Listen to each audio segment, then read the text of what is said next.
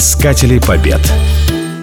В марте 1238 года все крупные города северо-восточной Руси лежали в развалинах. Однако начавшаяся весенняя распутица погнала монголов обратно в степь. Отступая, монголы развернулись широким фронтом от Нижнего Новгорода до Твери, чтобы напоследок в конец опустошить русский северо-восток. Сбор монгольских армий был назначен возле Козельска, расположенного на юге нынешней Калужской губернии. Был город Козельск ни мал, ни велик, не из первых городов русской земли, но и не из последних. Был у козельцев свой князь Василий, не лучше и не хуже других князей. Только возрастом помоложе. Исполнилось ему в ту пору всего 8 лет. И вот такой-то невзрачный с виду городок совершил настоящее чудо. Ни один крупный город Руси не продержался против монголов дольше одной недели, а козельцы просидели в осаде аж целых два месяца.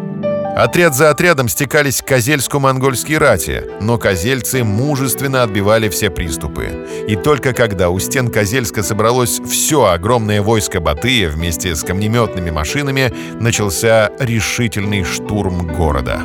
Два дня каменные глыбы долбили деревянные стены. На третий день, к обеду, стены в нескольких местах не выдержали и рухнули.